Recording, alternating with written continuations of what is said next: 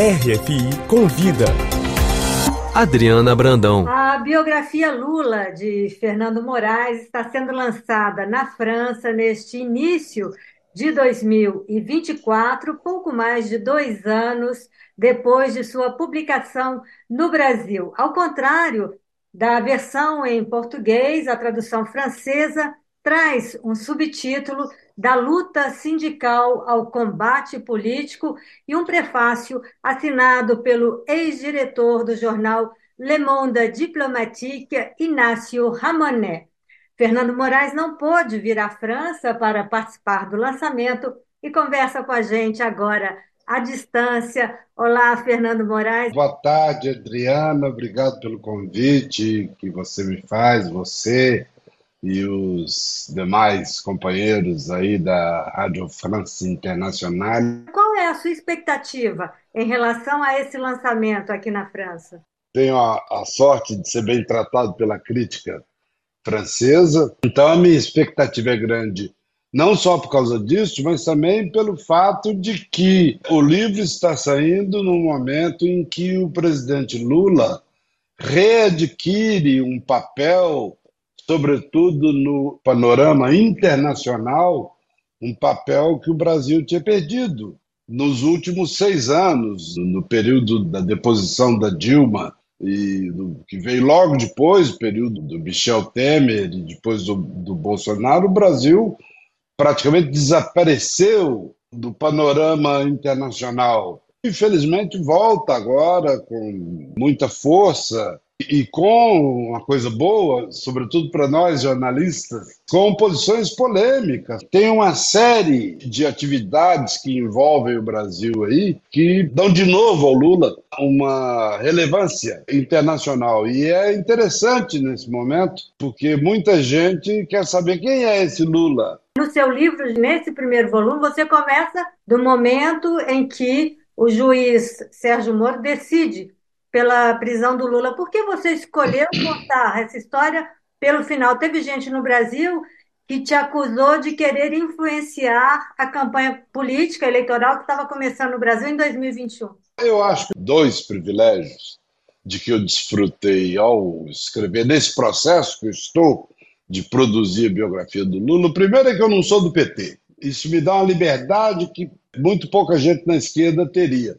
Segundo lugar, que eu acho que é o fato de eu conhecer o Lula há quase 50 anos, sabe? Muito, muito antes do Lula virar uma estrela do sindicalismo e uma estrela da política, eu conheci lá no ABC, na, na pré-história das greves. Na hora que eu decidi escrever, sentar para escrever, e a hora que decidimos os três, o editor, eu e o Lula, por uma questão de delicadeza, a gente comunicou a ele que não ia ser um, mas dois volumes. Eu cheguei à conclusão de que o melhor para traduzir para o leitor não só o personagem, mas a sua circunstância, ou seja, o Brasil, o que, que eu fiz? Eu peguei dois momentos fundamentais da vida do Lula, que são as duas prisões que ele sofreu em dois momentos diferentes da vida política brasileira por duas razões diferentes.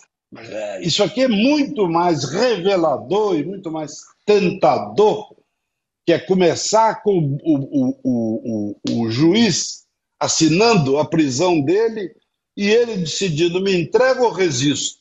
Você diria que essas duas prisões foram os momentos marcantes da história do Lula e que fizeram o Lula um dos maiores líderes progressistas da América Latina e do mundo, como escreve o Inácio Ramonet no prefácio da versão francesa do livro? Eu acho que o Lula, que se revela universalmente como líder sindical, como capaz de negociar com pessoas opostas, distantes, é fruto da primeira prisão. E eu, uma vez, numa das visitas que eu fiz ao Lula à prisão de, de Curitiba agora, eu disse uma coisa que eu acho que é tempo, a história está confirmando, que Lula que vai sair dessa prisão é infinitamente melhor do que o Lula que entrou para a prisão. E olha, eu estou vendo isso agora no governo. Então, preocupações, por exemplo, com a questão da soberania nacional, a questão do escravismo no Brasil.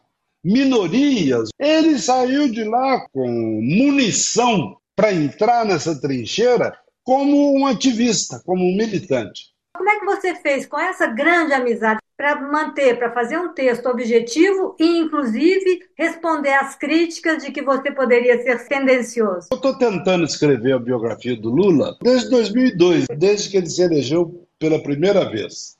Quando finalmente ele deixou a presidência e a gente se entendeu, eu disse para ele, presidente, o senhor não vai ler os originais do livro. Ele disse, da minha parte, pouco importa. E é verdade. Ele nunca teve nenhum tipo de censura comigo. Então, eu sei que tem gente que torceu o nariz para o livro. E foi assim no primeiro, vai ser assim no segundo. É, o segundo talvez até desperte mais polêmica, porque eu vou é, estar acompanhando toda a crise do golpe contra Dilma militar do ponto de vista do Lula, porque eu estava grudadinho com ele. Olha, é um livro tão honesto quanto os meus nove livros anteriores. Sabe? Fernando, nesse livro, no final, você, inclusive, mostrando né, a, a sua objetividade, tem um adendo com todas as manchetes no final desse livro, das manchetes da época da prisão do Lula. É, quando você me deu uma entrevista aqui em 2015, você me disse que a imprensa brasileira era vagabunda e partidária. Ela continua sendo vagabunda e partidária, a imprensa brasileira? Piorou, piorou, viu? Piorou e eu, eu talvez tenha perdido um pouco do, de uma visão um pouco naif, um pouco ingênua. É, eu hoje estou convencido de que imprensa em qualquer lugar do planeta, aí em Paris, em Pyongyang, em Havana, em Washington ou em São Paulo, a imprensa está a serviço dos interesses e da ideologia de quem paga as contas no final do mês. Então, é, fora isso, é ilusão, ilusão, é bobagem. Você não vai pretender que o, o, a Rede Globo me, me convide para ir lá falar mal da família Marinho. E isso vale para seis famílias que dominam a mídia no Brasil, que controlam os meios de comunicação no Brasil. São seis famílias. Esse adendo que eu coloco no final do livro, que me parece extremamente importante, sobretudo para leitor estrangeiro. Porque se você, Adriana, contar num jantar, numa reunião, o conteúdo do, do, do, do, desse adendo, as pessoas não vão acreditar. Não, um estrangeiro que viva num país democrático, civilizado, não acredita. Então, o que, que eu fiz? Em vez de eu próprio fazer o levantamento, ou pedir ao Lula, ou pedir assessoria do Lula, eu contratei uma universidade pública do Rio de Janeiro que faz isso profissionalmente para quem pedir é, é, é uma coisa, não tem, não tem interpretação, não tem opinião, é medição. Isso já é história com H maiúsculo, já não é mais uma história contada por alguém. Hoje já se sabe que no Brasil houve uma conspiração envolvendo parte do Judiciário, parte do Ministério Público, quase a totalidade da imprensa, parte da Polícia Federal e parte expressiva do parlamento. Se juntaram, degolaram a Dilma e puseram o Lula na cadeia. Mas não adiantou. Não adiantou. Hoje em dia, é, alguém se pergunta, nós jornalistas nos perguntamos: é, internet é bom ou é mal? Num caso como esse, você percebe que é, se não fosse a internet, esse escândalo do golpe brasileiro não teria sido é, resolvido. Foi um hacker que desenterrou o golpe. Então, eu agradeço muito. Eu espero realmente ver em breve aqui em Paris. E sucesso, hein? Esperando Muito obrigado. o volume 2. Muito obrigado.